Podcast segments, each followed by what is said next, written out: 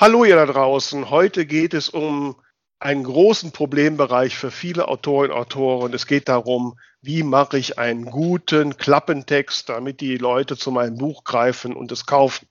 Dafür haben wir den Grand Master des Klappentextes eingeladen. Genau, er hat jede Menge tolle Inspirationen und Tipps für uns dargelassen und mich auch gerade ein bisschen unterstützt, weil Klappentext ist für meinen neuen Roman auch ein Thema und auf jeden Fall sind die Gedanken gerade ganz schön am Rattern.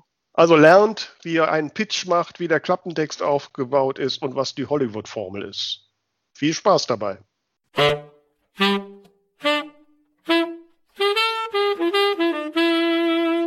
Hier sind sie wieder, die zwei von der Talkstelle, Tamara Leonhardt und Vera Nentwich, mit ihrem Podcast übers Schreiben, Lesen und allem, was dazugehört.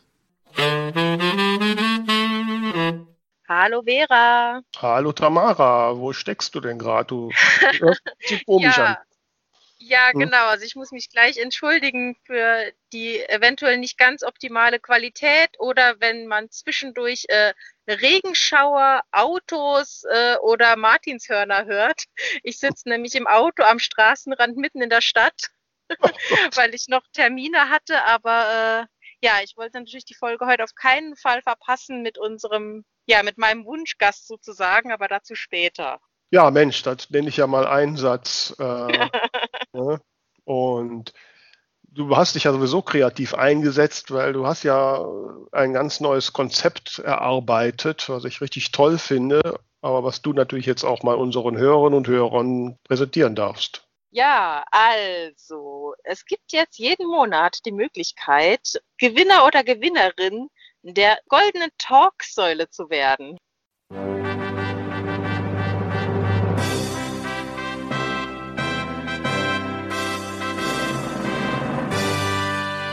Goldene Talksäule. Wir haben ja äh, jetzt über 40 Folgen lang immer diverse Posteinsendungen euch vorgestellt. Und wir haben uns überlegt, es gibt ja auch ganz viele Dinge im Internet, die man entdecken kann, die einfach lustig sind oder inspirierend sind oder nachdenklich oder informativ ähm, zum Thema Bücher, aber auch einfach von und für Buchmenschen.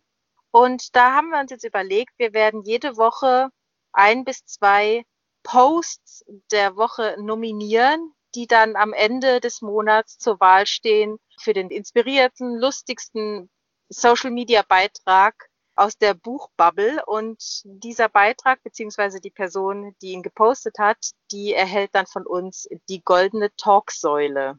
Mhm. Finde ich genial. Ich habe auch die Gold, das Bild der goldenen Talksäule schon gesehen. Also es lohnt sich. Ne? Das hat, sie- also hat Tamara in ihrer ganzen Kreativität wieder super hingekriegt.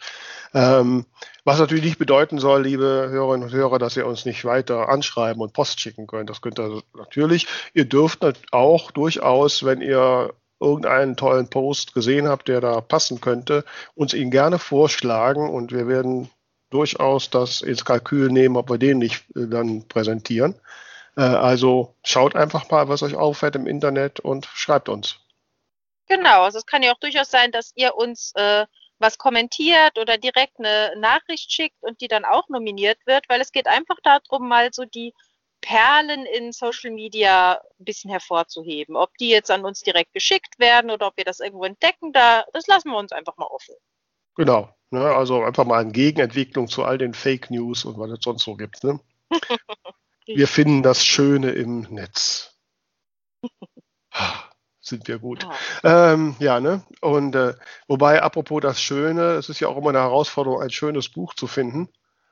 Und eins der Hauptkriterien, die man Soll ich vielleicht so hat. noch mein Ding da nominieren? Ach so, ja, stimmt. Dann nominier doch mal dein Ding. Dein Post. Aber ich fand Ich die Über Überleitung war gut. Die Überleitung war super, merkt sie euch für gleich. Also, ich möchte nominieren für die Goldene Talksäule im Oktober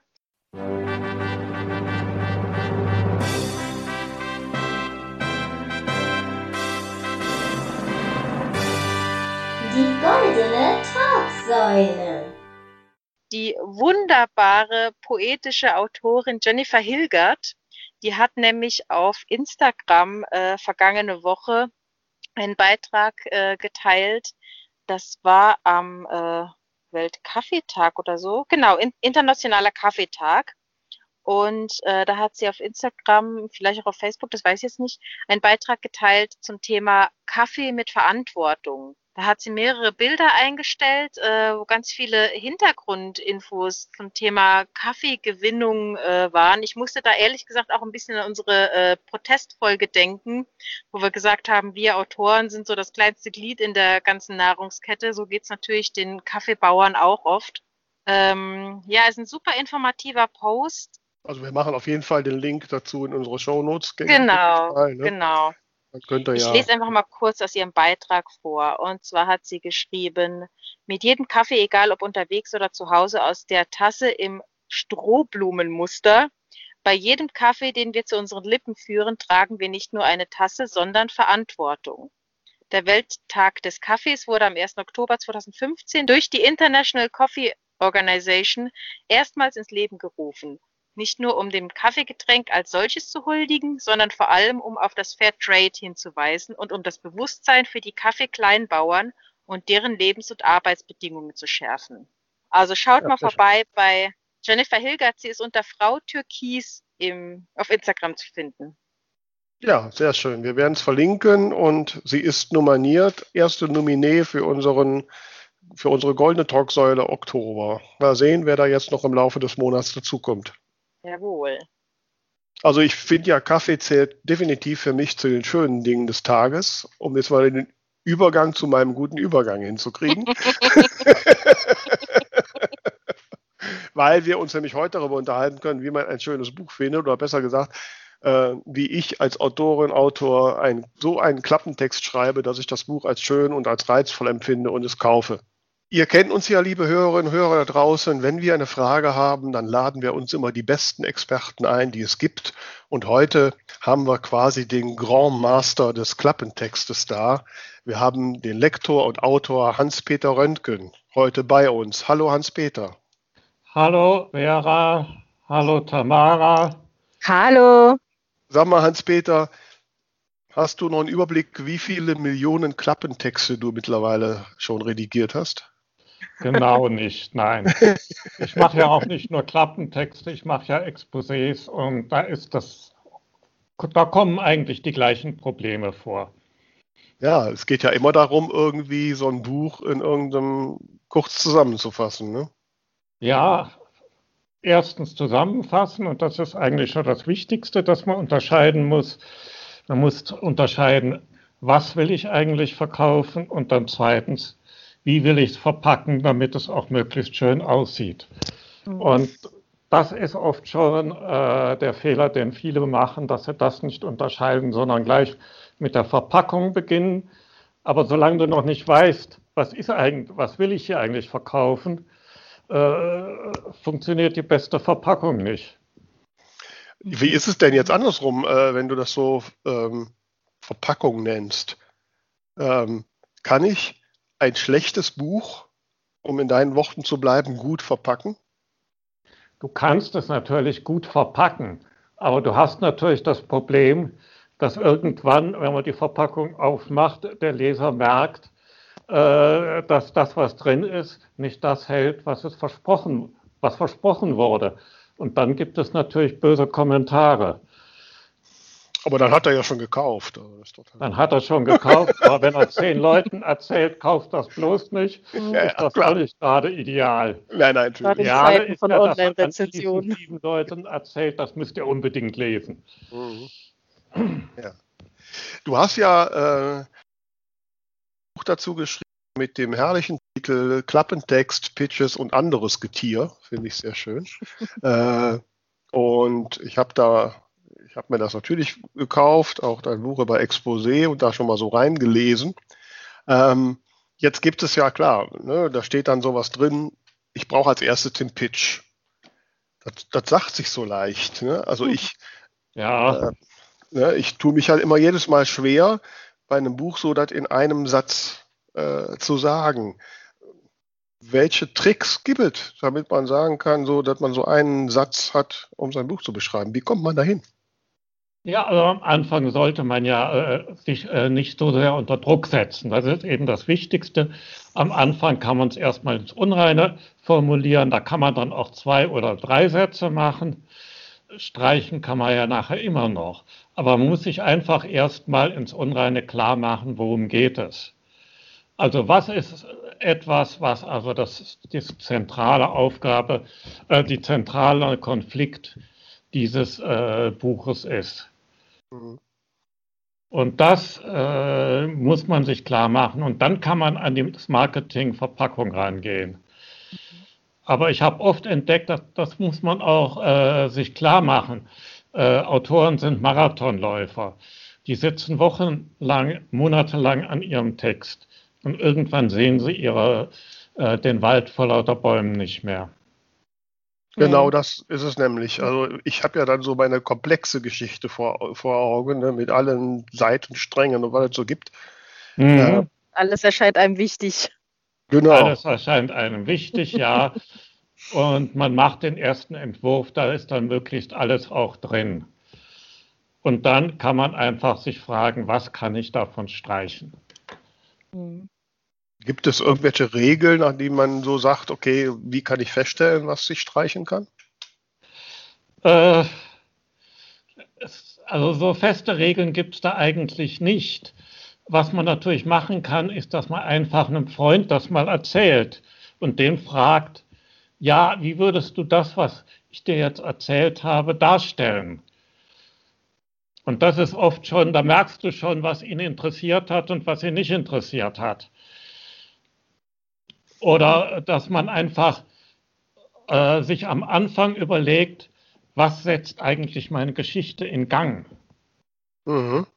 Weil das, was die Geschichte in Gang setzt, das enthält normalerweise auch den Konflikt, der also sich durch das ganze Buch durchzieht.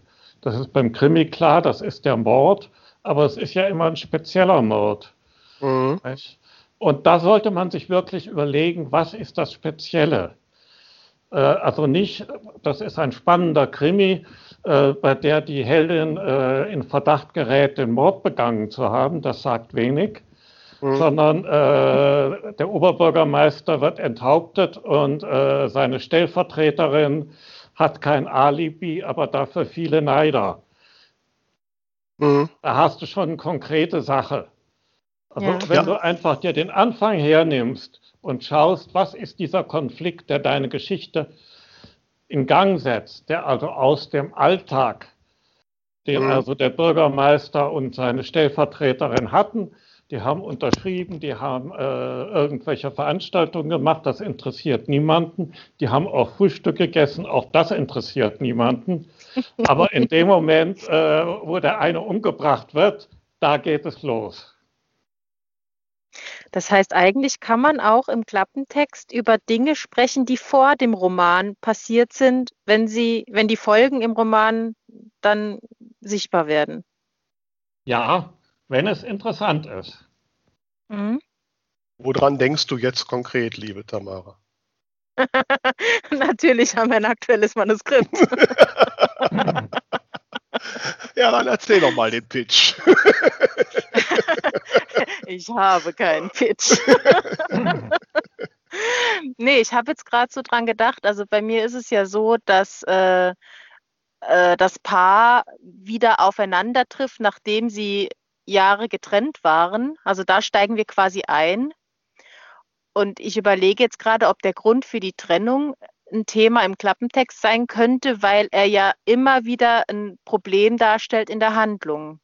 Ja, sag doch mal. Ich würde mal. einfach äh, in dem Fall das nicht machen, weil mhm. Äh, das ist eigentlich nicht das Interessante. Das Interessante ist, die beiden treffen sich und die waren mhm. mal ein Paar oder wollten ein Paar werden und haben es nicht geschafft.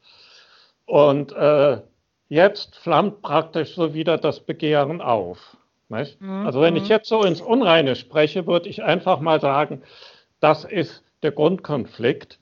Und dann fragt sich natürlich, wie geht es weiter? Vielleicht sind beide verheiratet und haben schon drei Kinder und was weiß ich nicht alles. Und äh, dann ist eben die spannende Frage, was passiert jetzt? Mhm. Also, also das Grundproblem ist einfach das äh, zerstörte Vertrauen. im Prinzip. Das wäre zum die, Beispiel, so die wenn bei dem Auseinandergehen, wenn bei dem Auseinandergehen äh, wirklich üble Sachen passiert wären, dann wäre das äh, zerstörte Vertrauen äh, äh, das äh, Wesentliche und auf dem könnte man dann den Pitch aufbauen. Mhm.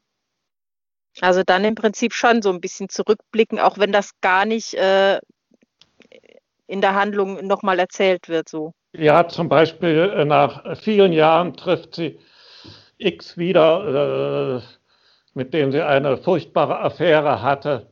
Und trotzdem kommt das Begehren wieder. Also das sage ich jetzt ins Unreine, das müsste man natürlich noch schleifen. Aber das wäre so praktisch vom Inhalt her das, womit du hast. Ja. Also liebe Tamara, also ich, ich spreche jetzt mal den Wunsch aller Hörerinnen und Hörer aus. Mach doch jetzt mal einen Versuch. Mach doch mal einen Versuch. Oh Gott. Ja, ja also ist doch alles Ja. so theoretisch sonst. Ja, ähm, also als, als Rebecca und als Rebecca und Fab, nee. Ihr seid gemein. Also wenn wir jetzt mal, wenn wir Hans Peters Vorschlag so nehmen, dann müsste es doch eher so heißen, nach der, nach der chaotischen Trennung von Fabian und Rebecca treffen sie auf der Bühne wieder zusammen. Und müssen ein Liebespaar spielen. Genau so ist es Ja, nämlich. genau. Natürlich ist es so. Guck, haben Ja, wir doch das, schon. das, das wäre doch schon mal was. Ein Tipp noch, Tamara, weil du gerade mit als angefangen hast. Ja, Fang ist in ganz den- schlecht, ne? Fang in deinem Klappentext nicht Sätze mit als oder während an. Also Mhm. erstens sollen die Sätze sowieso kurz sein und möglichst Ja. wenig Nebensätze. Und äh, mit als oder nachdem oder so, äh, dann einfach kurz nach äh, vielen Jahren und so weiter. Also, lass mich nochmal versuchen. Okay. Sieben Jahre nach ihrer schmerzhaften Trennung treffen die Schauspieler Rebecca und Fabian wieder aufeinander, auf der Bühne wieder aufeinander und Müssen ein Liebespaar spielen. genau, so in der Art. Ja. Da Äh, kannst du zum Beispiel schon mal die Schauspieler rausstreichen, weil ja, wenn die auf der Bühne zusammentreffen, ist klar, dass es Schauspieler sind. na gut, könnten ja auch Sänger sein. Ist doch egal. Ist aber doch egal. Gut, okay. In ihren Rollen als Liebespaar wieder aufeinander, so. Ja, Und wäre, äh, nee, oh- ohne während. Bei Fabian ist das alte Kribbeln sofort wieder da, doch Rebecca kann ihm nicht mehr vertrauen. So, nur in schön. ja. Da sind wir jetzt bereits beim zweiten Teil. Also bisher hatten Oh. wir immer über den ersten Teil eines Klappentexts gesprochen. Also, Also. Ja, darf ich da noch mal einhaken? Ja. Entschuldige bitte, nicht nur Tamara nur nutzen davon. Du hast ja vorhin gesagt, man soll die, den Ausgangspunkt der Geschichte quasi nehmen. Ja. Ne? Klar. Ich, ich lege ja bei meinen Geschichten auch immer Wert, die Geschichte bei dem Ausgangspunkt auch wirklich beginnen zu lassen. Ähm, dann mal jetzt hier meine Frage direkt. Wie gehst du in dem Zusammenhang mit einem Prolog um? Ist der Prolog ein Ausgangspunkt oder ist das erste Kapitel der Ausgangspunkt? Also meinst du jetzt mich? Ja, ich meinte dich. Okay, weil du von Tamara geredet hast. Ja, ja, du, äh, wie weiß, also was ich meine. einfach so, du musst dir überlegen, ob der Prolog sinnvoll ist. Das heißt, äh, äh, er muss also natürlich spannend sein und in vielen Fällen habe ich festgestellt, er ist es nicht. Du Mhm. kannst ja einfach äh, den Prolog mal nehmen und das erste Kapitel und beide ohne Überschrift ein paar Leuten vorlegen und fragen, äh, was reizt dich mehr zum Lesen. Wenn die dann auf den erst, das erste Kapitel deuten, dann weißt du, den Prolog kannst du dir schenken. Mhm. Also äh, ich bin sehr skeptisch. Prologe sind im Mo- Moment Mode, wobei die Mode schon fast wieder abflacht. Äh, aber äh, es gibt wunderbare Prologe. Aber es gibt äh, 90 Prozent der Prologe, die ich kenne, sind furchtbar. Ja, da sind wir uns schon mal einig, Hans-Peter. Ich danke dir sehr. Vera, was hast du denn? Ich habe gar keinen Prolog. aber du bist ja aber für Prologe. Okay, dann haben wir das Problem ja schon mal gelöst. wir reden jetzt doch nicht über Epiloge, liebe Tamara. ja, ja aber ich wollte noch was sagen. Ja, darfst äh, Tamara, wegen deinem zweiten Satz. Also mhm. äh, Klappentexte zerfallen ja so in drei Teile. So einmal mhm. der Einstieg, das wäre also in einem Standardklappentext eben der Pitch, der sich da anbietet. Dann also der Mittelteil, der quasi eben dann, darin genauer einführt, was eigentlich das Problem ist. Und mhm. eben der Schluss. Mhm. Und äh, sag nochmal diesen zweiten Satz, den du vorgeschlagen hast. Äh, Ferdinand, äh, bei Ferdinand setzt sich wieder das Kribbeln fort, aber äh, genau. Fabia, bei Fabian ist das alte Kribbeln sofort wieder da, doch Rebecca kann ihm nicht mehr vertrauen. Ist jetzt noch nicht schön formuliert, aber das wäre so inhaltlich. Ja, äh, was fühlt sie denn, äh, sobald er also das Kribbeln äußert? Ja, sie ist hin und her gerissen. Es kribbelt ja auch, aber er hat sie halt verletzt. Ja, äh, behandelt sie ihn kühl? Mm, ja, zu ihrem Schutz. Also das wäre einfach, da, da überlegt man sich einfach, was passiert als erstes. Äh, es ist ja so, äh, in dem, gerade im Mittelteil sollte man anschaulich sein, also Show, mhm. don't tell, ja. weil äh, noch weiß der Leser ja nicht, worum geht es überhaupt. Je allgemeiner mhm. du dort im Mittelteil formulierst, desto, ungenau, desto weniger kann sich der Leser was vorstellen. Muss sich mhm. immer vorstellen, äh, man soll nicht einen Film erzählen, sondern auch im Klappentext, im Roman, äh, soll man etwas erzählen, was beim äh, Leser einen Film ablaufen lässt. Das ist also ein ganz ja. wichtiger Unterschied. Und deswegen ist immer gut, wenn man am Anfang zum Beispiel irgendeine Szene hat, wo die sich zum Beispiel äh, dann zanken oder äh, wo sie sich äh, weigert, ihn in der Szene zu küssen oder äh, was auch immer die tun. Das weiß ich ja jetzt nicht.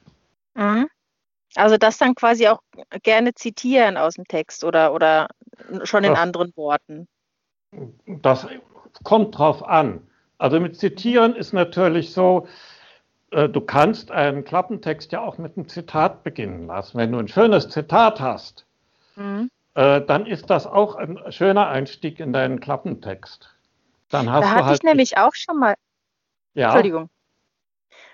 Da hatte ich auch schon mal drüber nachgedacht, weil relativ am Anfang steht ein Satz, den mag ich eigentlich ganz gerne und ich hatte mich schon gefragt, ob der nicht auch für einen Klappentext passen würde. Ich weiß ihn jetzt nicht hundertprozentig auswendig, aber geht so ungefähr, äh, da stand sie, der lebende Beweis für den Fehler seines Lebens, sowas in der Art.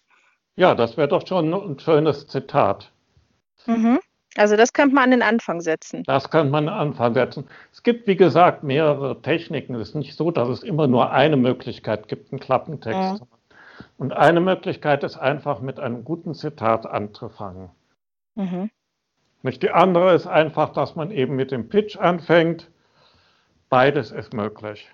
Es gibt noch eine dritte Möglichkeit, wenn man zum Beispiel einen sehr figurenbetonten Roman hat, dann kann man einfach auch so ganz kurz drei Personen nehmen. Mhm. Ein Mädchen, das Magierin werden will, eine Ma Magierschule, die keine äh, Frauen aufnimmt und ein Mann, der Frauen hasst. Mhm. Mhm, Wäre mhm. wär auch ein Einstieg. Dann ja, hast ja. du zumindest schon mal so ein Gefühl für die Atmosphäre, die in deinem Roman stattfindet. Ja, ja. ja jetzt. Ne? Okay, zweiter Satz haben wir jetzt. Oder noch nicht, Tamara? Ja. Darf ich mal, ähm, Hans-Peter, ähm, ich würde gerne mal so, ich habe hier einen Klappentext ähm, und da würde ich jetzt mal den ersten Satz oder den Anfang davon, mal sehen, was du dazu sagst. Und der fängt nämlich so an. Was macht mich aus? Diese Frage stellen wir Frauen uns immer wieder aufs Neue. Äh, ja, das klingt eher so nach einem äh, Ratgeber für Frauen oder Sachbuch für Frauen. Mhm, okay. Nicht? Wobei ich da eher äh, sagen würde, wer bin ich? Mhm. Mhm. Aber da sind wir jetzt schon, das, das wäre also, was macht mich aus? Äh, das fragen sich äh, viele Frauen, das wäre erstmal die Rohfassung. Mhm. Also das ist ja gut, dass man erstmal weiß, darum geht es. Und Mhm. dann kann man sich überlegen, ob äh, wer bin ich nicht vielleicht eine bessere Formulierung ist. Das ging dann um die Verpackung. Mhm. Okay. Mhm. An welchen Kriterien ist das so einfach nur so Gefühl, was sowas besser ist, oder gibt es da irgendwelche harten Kriterien, an denen man das festmachen kann? Sowohl als auch. Es ist natürlich viel Gefühl da, dabei, weil du willst ja Gefühle erwecken. Mhm. Und insofern ist es äh, schwer zu sagen, äh, harte Kriterien, das sind ja immer logische Sachen. Mhm. Und äh, Logik muss nicht immer mit dem Gefühl übereinstimmen. Das- Es gibt natürlich schon ein paar äh, Regeln, die man sich beherzigen sollte. Also im, ein, ein Klappentext sollte einfach aktiv formuliert sein. Also Mhm. wenn du schreibst, der Inspektor, dem Inspektor wird mitgeteilt, äh, dass, äh, dann gehen bei dem Leser eher die roten Lampen an, weil du das Gefühl hast, der sitzt im Lehnstuhl und lässt andere arbeiten. Mhm. Nein. Oder auch beim Exposé lese ich das sehr häufig. Er erfährt das. Ja, Mhm. viel interessanter ist, was tut er, um das zu erfahren. Und das gilt auch im Klappentext. Immer dran denken, Klappentext soll aktiv sein. Okay, in einem philosophischen Werk brauchst du natürlich keinen Klappentext, der aktiv ist, äh, aber das ist jetzt ein Spezialfall. Mhm. Okay, das heißt, wir haben jetzt, wir haben den, den Pitch, du hast so den Einstieg in deinen ersten Satz, also den zweiten Satz quasi. Wie geht's weiter? Ja, das ist jetzt die Frage. Also mein, meine Geschichte hat im Prinzip so ein bisschen zwei Teile. Erstmal geht es darum, äh, kommen sie nochmal zusammen und dann kommen quasi Probleme von außen, wo so ein bisschen die Vergangenheit nochmal hochkommt. Und ich frage mich, ob man so weit überhaupt inhaltlich gehen muss, also bis zu diesem zweiten Handlungsteil, oder ob das dann schon zu viel erzählt wird. Äh, also normalerweise fängt, äh, nimmt man nur den Anfang. Also Mhm. ich weiß ja jetzt nicht, was bei dir passiert, aber trotzdem, also äh, ich spekuliere jetzt einfach mal weiter. Trotzdem landen sie nach einer äh, äh, langen äh, Feier gemeinsam im Bett. Doch am nächsten Morgen, äh, was immer passiert, entdeckt die Heldin äh, das Tagebuch und liest, äh, dass er verheiratet ist. Ich weiß es ja jetzt nicht, was passiert. Und darauf, also einfach, da, das würde ja praktisch schon sagen, okay, sie kommen wieder zusammen, aber es fliegt Genau. gleich wieder auseinander. Ja, das ist halt dann so die Frage für mich. Also auf der einen Seite denke ich mir, es ist nicht zu viel zu verraten, wenn man sagt, sie kommen zusammen, weil es ist halt ein Liebesroman. Mhm. Und auf der anderen Seite habe ich aber auch schon mal gehört, wenn man dann sagt, ja, sie kommen trotz der Widrigkeiten zusammen, aber dann läuft wieder was schief, dann sagen viele, ja, aber da weiß ich ja jetzt schon, dass sie zusammenkommen und was schief läuft, das ist mir zu viel. Ja, das, deswegen sollte man das anschaulich machen. Wenn also klar ist, dass das Schieflaufen also wirklich dramatisch ist, Mhm. Äh, sie reist anschließend äh, zu ihrer Schwester nach Australien oder was auch immer. Äh, dann äh, weckt das schon Spannung. Mhm. Mhm. Du darfst Also- ja auch nicht vergessen, äh, man erwartet sowieso bei einem klassischen Liebesroman, dass die hinten äh, zusammenkommen. Also der Mhm. Sol Stein hat das mal sehr schön äh, formuliert. Äh, ein Liebesroman ist ein äh, Roman, äh, wo die Leser hoffen, dass die beiden zu, wollen, dass die beiden zusammenkommen und die Aufgabe des Autors ist es, das so möglich zu verhindern. Mhm. Ja. Jetzt ist aber noch bei dir in der Geschichte, wenn ich da mal einhaken darf, Tamara, bei dir kommen sie ja relativ früh zusammen. Mm, ist ja fast- ja, Ja, ist ja glaub- in den ersten Kapiteln schon. Also ja, ja, Ja. so nach einem Drittel ungefähr. und und ähm, und dann dreht sich ja eigentlich die ganze Geschichte darauf, darüber, ob sie auch zusammen bleiben. Mhm. Genau, also es, im Prinzip kommen dann halt Probleme von außerhalb, die dann da wieder Ärger machen, Mhm. ähm, wo auch so das Thema äh, schlechte Presse und, und äh, Beeinflussung durch die Medien und so weiter ein Thema wird. Mhm. Ja, also da, äh, das, das wäre, äh, dann ist ja dein Roman äh, nicht so aufgebaut, dass die am Anfang nicht zusammenkommen und die äh, äh, praktisch der Konflikt ist, wie schaffen die es zum Schluss zusammenzukommen, sondern der Konflikt ist, dass die am Anfang zwar zusammenkommen, aber dann fliegt alles auseinander.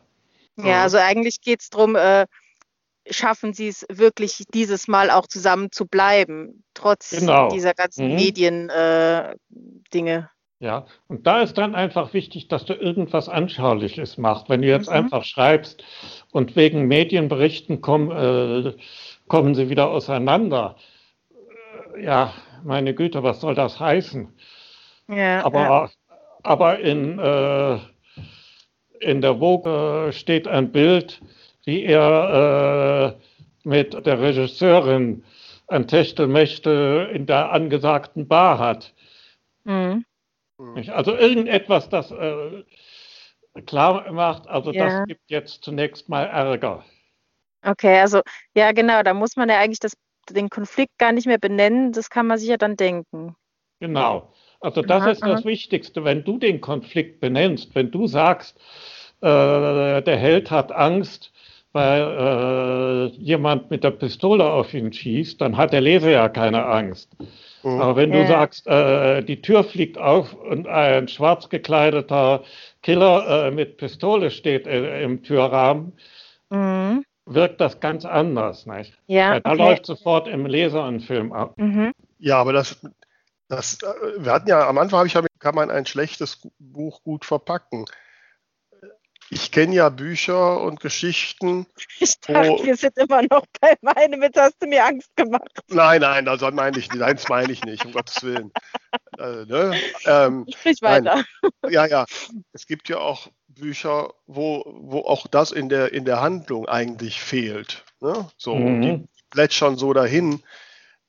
Das ist doch eigentlich der Klappentext, der Versuch, den richtigen Klappentext zu machen, auch immer noch ein Gradmesser, ob mein Buch gut aufgebaut ist, oder? Genau. Das ist wirklich auch ein Test. Mhm. Da kannst du wirklich schauen, an welcher Stelle kann ich da mehr Spannung einbauen. Ja. Also wenn da, der Killer, wenn du nur einfach schreibst, dass äh, der Held Angst hat, äh, dann wäre es vielleicht eine gute Idee, die Szene etwas dramatischer aufzubauen. aufzubauen. Ja. Und nicht nur im Klappentext. Mhm. Ähm, wie sieht's denn aus, Tamara? So, hast du jetzt so, die, so eine Schlüsselszene so im, im Kopf, wo du sagen könntest, so, das wäre jetzt der Punkt, wo ich dran deutlich mache, ob das, das die am Zerbrechen ist, die Beziehung?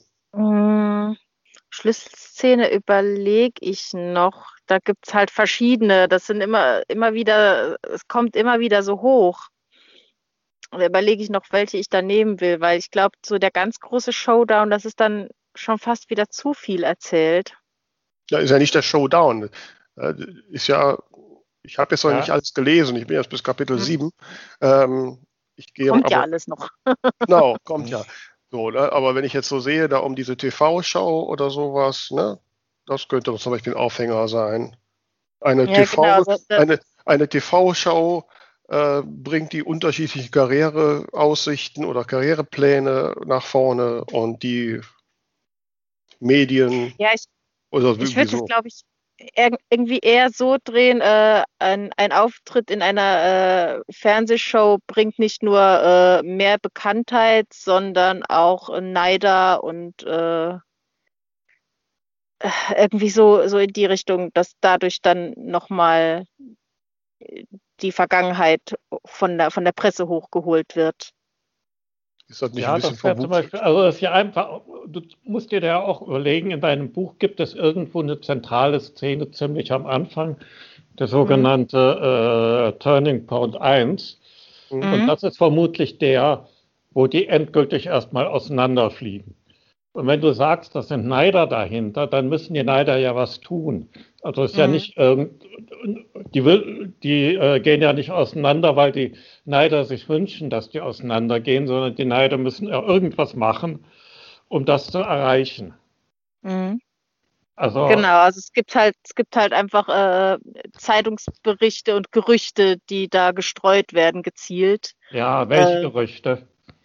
Über Affären diverser Art, über Ja, ja, dann sag einfach eine Affäre, äh, die angeblich da ist.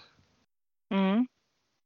Er habe gestern eben, wie gesagt, mit der Regisseurin geturtelt, vermeldet, äh, das äh, neue Innenmagazin. ja. Ja, also so konkret wie möglich, nehme ich mal an. Ne? Okay. Ja, okay. ja. Ja. Einfach, dass jeder sofort klar ist, äh, das gibt Krach. Mhm. Mhm. Mhm.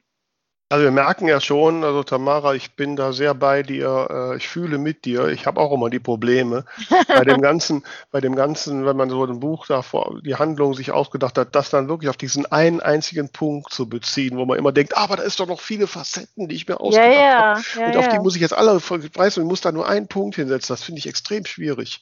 Mhm. Was ich mich zum Beispiel auch frage, ähm, also es gibt noch eine, eine Neben, Nebenliebesgeschichte und eigentlich ist mir völlig klar, Nebenhandlungen haben im Klappentext nichts verloren, aber gleichzeitig ist es natürlich auch so ein Gimmick, wenn man sagt, zwei Liebesgeschichten zum Preis vom, von einem.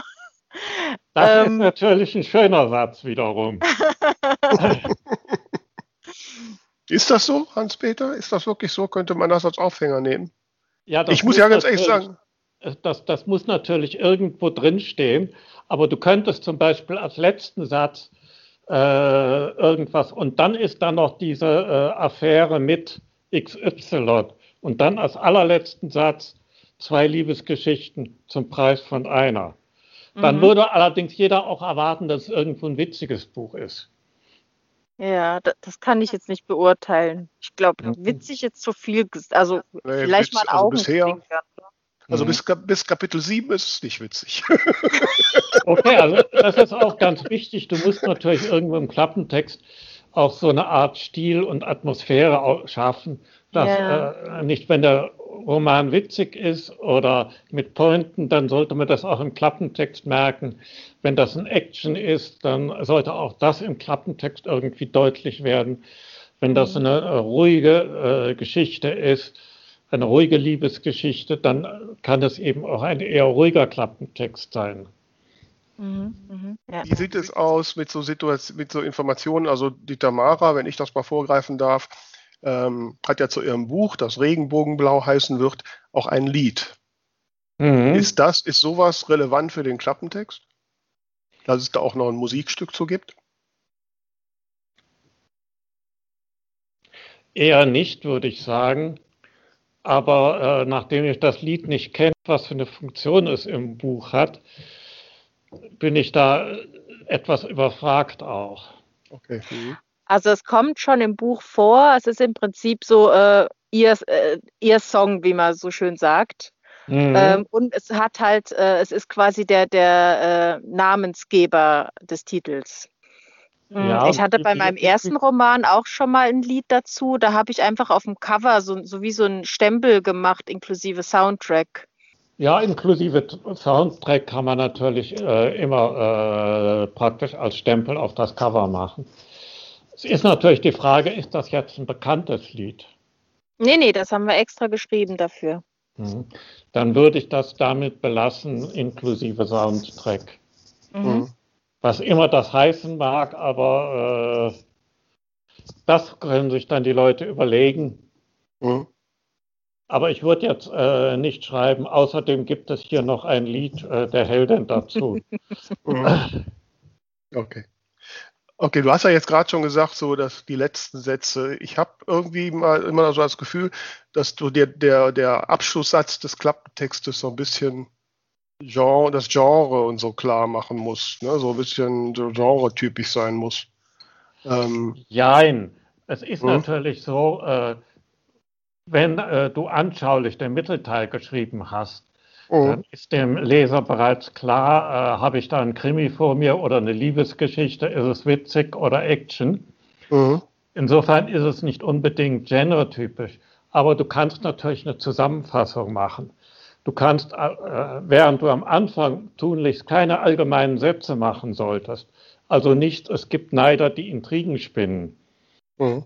weil bei solchen allgemeinen Sätzen, die schreibst du am Anfang immer hin, da lohnt es sich dann, die mit Inhalt zu füllen und die, sich zu fragen, was tun die Neider denn nun wirklich? Mhm. Mhm. Aber am Schluss kann man sagen, ein spannender Roman um Liebe, Intrigen und äh, Herzensleid. Nicht? Weil du hast dann vorher im Mittelteil hast du einen Anker. Der Leser weiß, auf was sich dieser allgemeine Satz bezieht. Mhm. Und wenn du den allgemeinen Satz aber am Anfang schreibst, dann weiß der gar nicht, ja, was soll der eigentlich heißen? Mhm. Auf was bezieht er sich? Das Mhm. ist, das ist auch im Roman selber so. In den meisten Fällen ist es besser, wenn man also so einen allgemeinen Satz schreibt, dass man den erst nach der Szene schreibt, damit die Leute wissen, auf was bezieht sich das eigentlich. Mhm. Und Tamara, was würdest du sagen, wenn du deinen Roman zusammenfasst? Ich habe es gerade überlegt, vielleicht irgendwie sowas in der Richtung, äh, eine, eine Liebesgeschichte, die beweist, dass Vergebung möglich ist. Das klingt gut, finde ich. Ja. Was sagt der Experte? Ich würde es jetzt äh, als nächstes etwas, äh, eine, Lie eine Geschichte um Liebe, Intrigen und Vergebung. Also das Mhm. wäre jetzt quasi der nächste Schritt, dass ich aus dem, was die Tamara gesagt hat, was noch die Rohfassung ist, mir überlege, wie kann ich das jetzt äh, etwas marketingtechnisch etwas besser verpacken. Ja. ja. Weil da ist natürlich ein Relativsatz, ist da nicht so gut, äh, deswegen in einem kurzen zusammengefassten Satz. Ah, okay. Mhm. Wie relevant ist es, diese Geschichte ähm, von der Tamara spielt? Ja, das sind ja zwei Schauspieler, oder besser gesagt zwei Musical, äh, äh, Musical Darsteller. äh, Schau Schauspieler. Wie relevant ist für den Klappentext dieses Szenario, dass das auf der, dass das in der Musical-Szene spielt? Und vielleicht gerade im Bereich Romance auch, dass das in Berlin spielt und nicht wie ganz viele in Amerika oder England oder so. Äh, also, dass es auf der Bühne spielt, äh, das wissen die Leute ja bereits aus dem Mhm. ersten Mhm. Satz. Mhm. Äh, ob das jetzt im Musical oder äh, im Shakespeare-Theater spielt, ist jetzt zunächst mal für den Klappentext nicht so interessant. Berlin könnte schon interessant sein. Mhm. Dass es also nicht in den USA spielt. Äh, vor allem dann, wenn Berlin irgendeine Funktion in dem Roman hat. Nur, nur als Ort des Geschehens. Also wenn es praktisch äh, nur als Ort des Geschehens ist und es könnte genauso gut in New York oder in London oder in sonst wo spielen, dann würde ich es weglassen. Mhm. Mhm. Weil ich habe das Gefühl, es gibt so zwei Lager. Die einen mögen gerne Liebesgeschichten, die möglichst weit weg spielen. Die anderen sagen ganz bewusst, nee, ich möchte Dinge, die hier bei uns stattfinden. Ja, das ist natürlich richtig, aber darauf kannst du dich auch nicht verlassen. Mhm. Du musst ja immer berücksichtigen, was Leute dir sagen, was sie gerne möchten, ist nicht immer das, was sie auch wirklich möchten. Okay. Weißt? Also es gibt ja dieses bekannte Beispiel äh, aus den USA, aus der Zeit der Straßenkreuzer, wo also eine Autofirma äh, eine Umfrage gestartet hat und alle haben sie gesagt, dass sie natürlich wirklich umweltschonende und so weiter Autos haben wollten. Und wenn man dann in die Garage geschaut hat, dann stand der Straßenkreuzer da. Ja, genau. Und äh, weil natürlich jeder sich möglichst, nicht, da muss man immer ein bisschen aufpassen. Es geht ja nicht darum, das zu schreiben, was die Leute haben wollen, sondern das, was sie, le was sie dann wirklich lesen und was sie nicht mehr weglegen können. Ja, ja, ja. Mhm. Die Leute wollen natürlich haben, dass Julia und äh, Romeo zusammenkommen. Aber äh, Shakespeare hat sie halt nicht zusammenkommen lassen und deswegen kennt man das Buch immer noch. Mhm. Ja. Das war die Folge von, vom letzten Mal mit den Enden. Ne? Genau. Also wie gesagt, wenn es jetzt wirklich so eine typische Berliner Szene äh, Roman ist, dann würde ich es, äh, dann könnte man es sagen. Äh, aber dann ergibt sich ja auch irgendwas in dem äh, Roman am Anfang, was sich eben nur so in Berlin äh, ereignen könnte. Nee, das eigentlich nicht. Dann würde ich das erstmal weglassen. Jetzt weiß ich, Mhm. Hans-Peter, aus dem Vorgespräch, du hast die Notizen gemacht. Mhm. Gibt es doch Themen, die wichtig sind zum Klappentext, die wir noch nicht angesprochen haben? Ich schaue gerade, Mhm. aber ach so, ja, äh, es gibt noch die Hollywood-Formel. Aha. Und zwar ist die für den Pitch ganz gut. Und äh, zwar geht es sich, äh, die dient dazu, erstmal einen groben Text zu einem Film zu erstellen, aber lässt sich natürlich genauso gut auf einen Roman anwenden. Mhm. Und zwar fünf Elemente finden sich in jeder Geschichte, die benannt werden müssen. Es gibt Mhm. einen Helden, der sich in einer Situation wiederfindet, aus der er sich befreien will, indem er versucht, ein Ziel zu erreichen. Es gibt einen Antagonisten, der ihn aufhalten will, ist er erfolgreich, endet es für den Helden in einer Katastrophe. Das heißt, Tamara, bei dir haben wir den, wie hieß er nochmal? Fabian.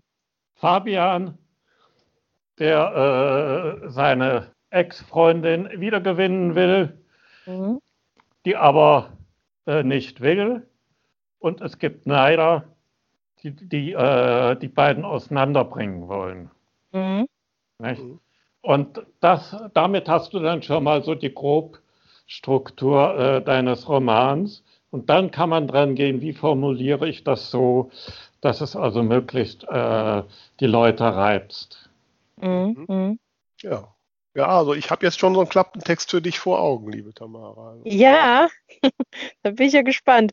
Ich, bei mir rattert es auch gerade. Ich meine, ich hätte natürlich mich vorab hinsetzen und was vorbereiten können, aber ich fand es jetzt gerade eigentlich äh, eher spannend, wie bei mir jetzt die ganzen Gedanken sich in Gang gesetzt haben, dadurch, dass ich halt so ohne Vorbereitung hier Mhm. reingekommen bin.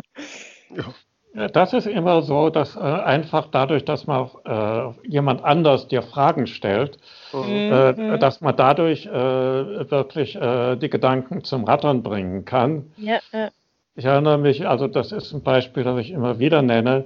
Äh, in Frankfurt, da hatte ich mal so eine Session mit 18 Autoren, Je- jeder hatte fünf Minuten.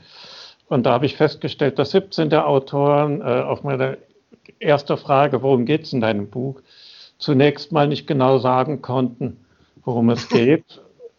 Und das äh, das Erstaunliche war, dass dann, wenn ich sie also äh, mit dämlichen Fragen genervt hatte, dann hatten sie zu, danach zumindest so ein Grobkonzept äh, entwickelt. Wie viele haben davon nachher ihr Buch, äh, ihr Manuskript oder ihre Idee verworfen, weil sie festgestellt haben, funktioniert nicht? Das weiß ich jetzt nicht. Keine Ahnung. Also Ja, das ich glaub- passiert mir schon mal, ja. Ja, Entschuldigung. ja, das passiert, das passiert jedem natürlich. Mhm. Also Ich ich, glaub, bin ja auch nicht so- jetzt kein äh, Wunderheiler, der jetzt äh, Gott weiß was äh, erzeugen kann.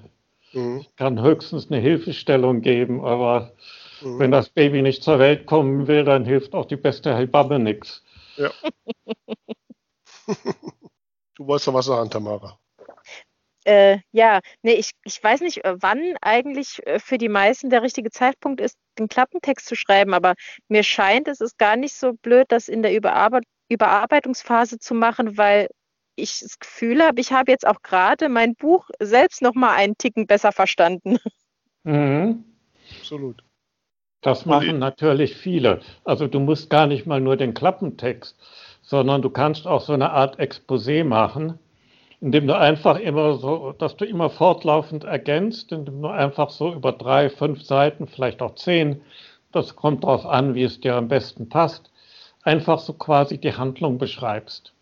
Nicht? Also es hat ja seine Gründe, dass Verlage Exposés verlangen. Also Ja, klar. die verlangen die ja nicht, äh, weil sie gerne Autoren quälen, sondern äh, die verlangen sie, äh, weil man da eine Menge über äh, den Text sieht. Und das ist einfach auch eine gute Übung für Autoren selber. Und aus so einem Exposé kann man dann auch guten Klappentext machen, indem man einfach den Anfang dieses Exposés hernimmt. Mhm. Ja, lieber Hans-Peter, ich glaube, du hast uns schwer zum Nachdenken gebracht.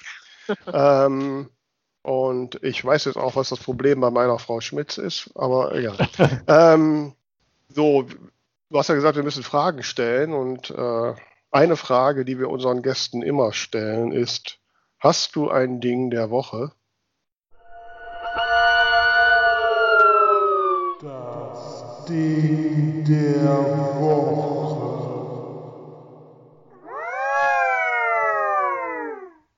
Ja, das ist ähm, alle Leuten, oder wie heißt das nochmal von, äh, wo es also sowohl einen Film wie einen Roman gibt. Aha. Und äh, das Interessante ist einfach, da mal zu vergleichen, wie ein Film und wie der Roman aufgebaut ist. In dem Fall ist es so, dass der Roman zwischendurch Längen hat, Mhm. Und ich viele Leute kenne, also der ist sehr begeistert aufgenommen worden, aber ich kenne viele Leute, die sind so ab Seite 50 ausgestiegen, ich beinahe auch.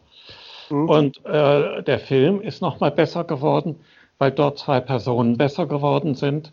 Und ähm, deswegen äh, der Film auch mehr Spannung gewonnen hat. Sag mir den Titel nochmal, den habe ich nicht richtig verstanden. Äh, ich muss jetzt selber nochmal googeln. Ich kann dir sagen, worum es geht.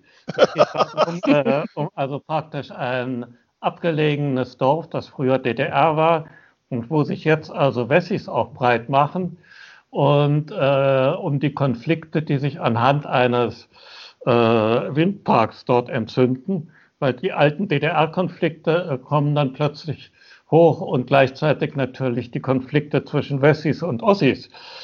Also ich merke mir immer, die Titel kann ich mir immer schlecht merken, aber äh, die Geschichten Ja. Unterleuten.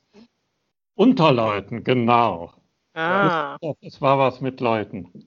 Unterleuten, ja. Aha. Der kam jetzt wahrscheinlich die Tage wegen äh, des Feiertags im Fernsehen, oder? Nee, der ist jetzt schon länger gekommen, aber Mhm. äh, mir ist wieder die Erinnerung gekommen, dass ich da mal was drüber schreiben wollte, dass Hm. es immer gut ist, einfach mal äh, Filme und Bücher zu vergleichen und zu Ja. vergleichen, worin unterscheidet sich der Plot im Buch im, und im Film, wodurch unterscheiden sich die Personen im Buch und Film Mhm. und wo ist es eigentlich besser gelungen und wo weniger gut. Stimmt. Aber man sagt ja, dass häufig, ähm, also für die Leute, die das Buch gelesen haben, sind die Filme ja oft nicht so gut. Ja? Ähm, Mhm. Also da sagst du jetzt, ist es aber ein bisschen umgekehrt, da ist der Film dichter als das Buch.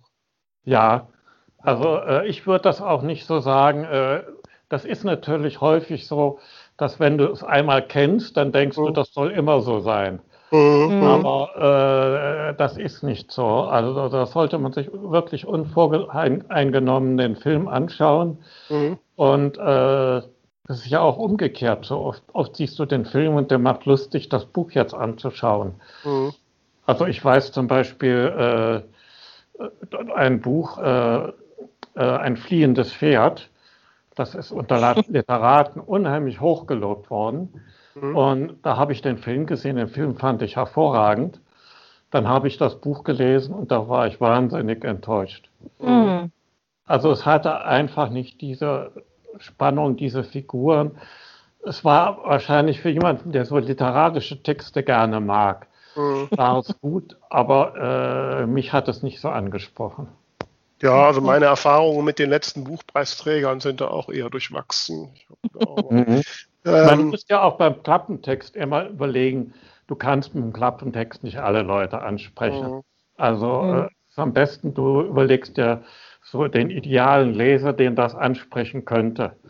Und nicht äh, alle möglichen Leute, die Liebesromane äh, lieben oder, oder einfach überlegen, äh, was für Romane würde der denn äh, lesen, der hier für meinen Roman in Frage kommt. Mhm. Mhm. Mhm. Wie sieht es bei dir aus, Tamara? Gibt es bei dir ein Ding der Woche?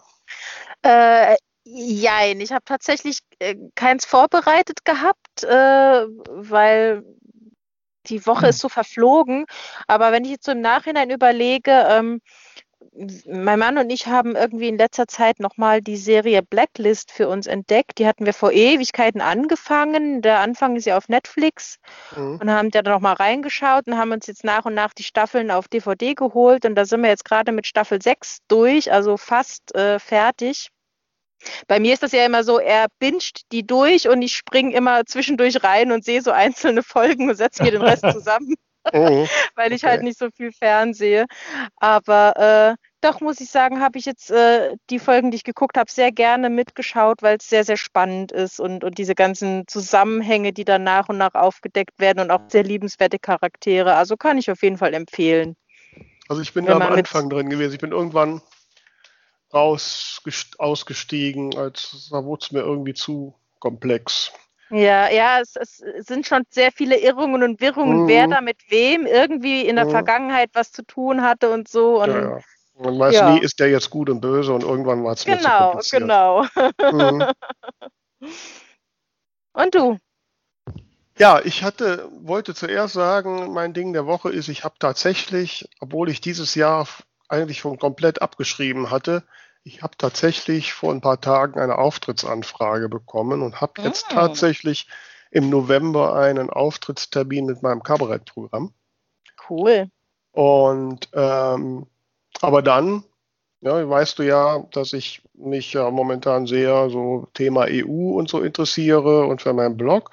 Und da ist jetzt, gibt es jetzt eine neue Serie auf ARD One, eine Koproduktion Deutsch-Französisch, ähm, die spielt, die handelt von einem Assistenten am Europäischen Parlament. Hm. Und die ist so herrlich. Einerseits durchaus wahrscheinlich wahr, aber andererseits auch skurril. Mhm. Zudem ist, dass sie halt auch wirklich mit den Originalsprachen, also sie sprechen halt alle möglichen Englisch, Französisch, Deutsch, natürlich mit Untertiteln dann. Ne? Ich kann dann reicht noch ein bisschen Französisch lernen dabei. Ähm, also äh, die heißt Parlament auf, in der Mhm. Mediathek auf ARD One und jetzt immer dienstags abends. Also ist, äh, ist echt super. Also macht großen Spaß und gibt gleichzeitig auch ein bisschen Einblicke, wie das da so läuft in der EU. Finde ich sehr, sehr spannend. Hm? Sag Jo. mal trotzdem noch, wann und wo dein Auftritt ist. Äh, am 19.11. in Halden, Halden am Niederrhein. Ich weiß, man kennt vielleicht das Okay. Halden Pop Festival, ist ja ganz bekannt. Hm, nee, also ganz nicht. oben da bei Rees, Emmerich, ganz oben, Mhm. fast Holland. Okay. Da werde ich spielen äh, in einem Theater um ein Kabarettprogramm. Frau sein ist auch keine Lösung. Ich freue mich Das ist sehr. jeden Fall ein guter Titel. Ja, ne? Also das Du hast- kann ich auch noch, ja, das habe ich gar nicht gesagt. In vielen Fällen ist natürlich auch der Titel schon ein guter Pitch.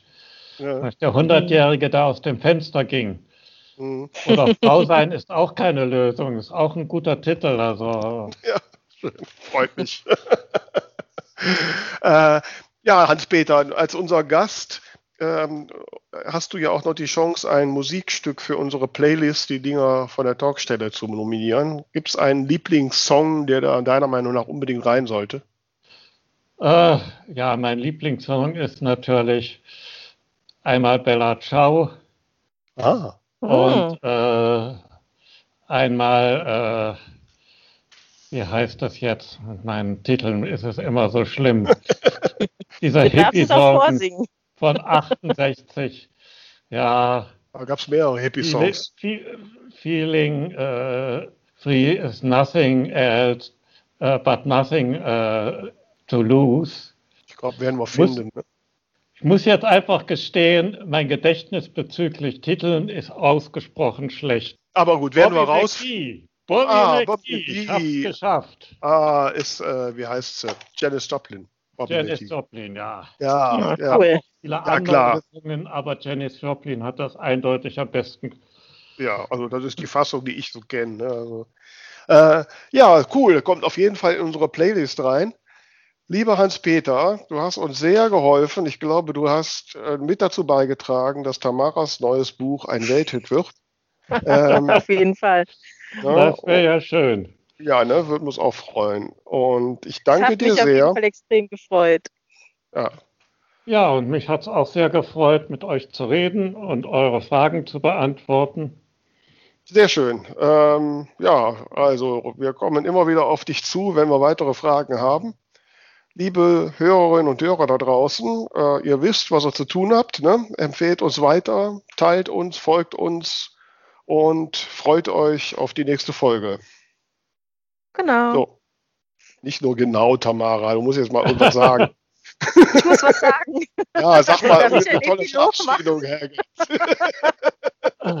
Ja, also auch von mir nochmal ganz, ganz lieben Dank und äh, lasst euch gut gehen, habt eine, ein schönes Wochenende, eine schöne Woche und bis bald. Ja, ich wünsche euch auch alles Gute und eure Geschichten, dass äh, sie vorankommen und dass ihr nie vergesst, das Wichtigste bei einer Geschichte ist Konflikt, Konflikt, Konflikt.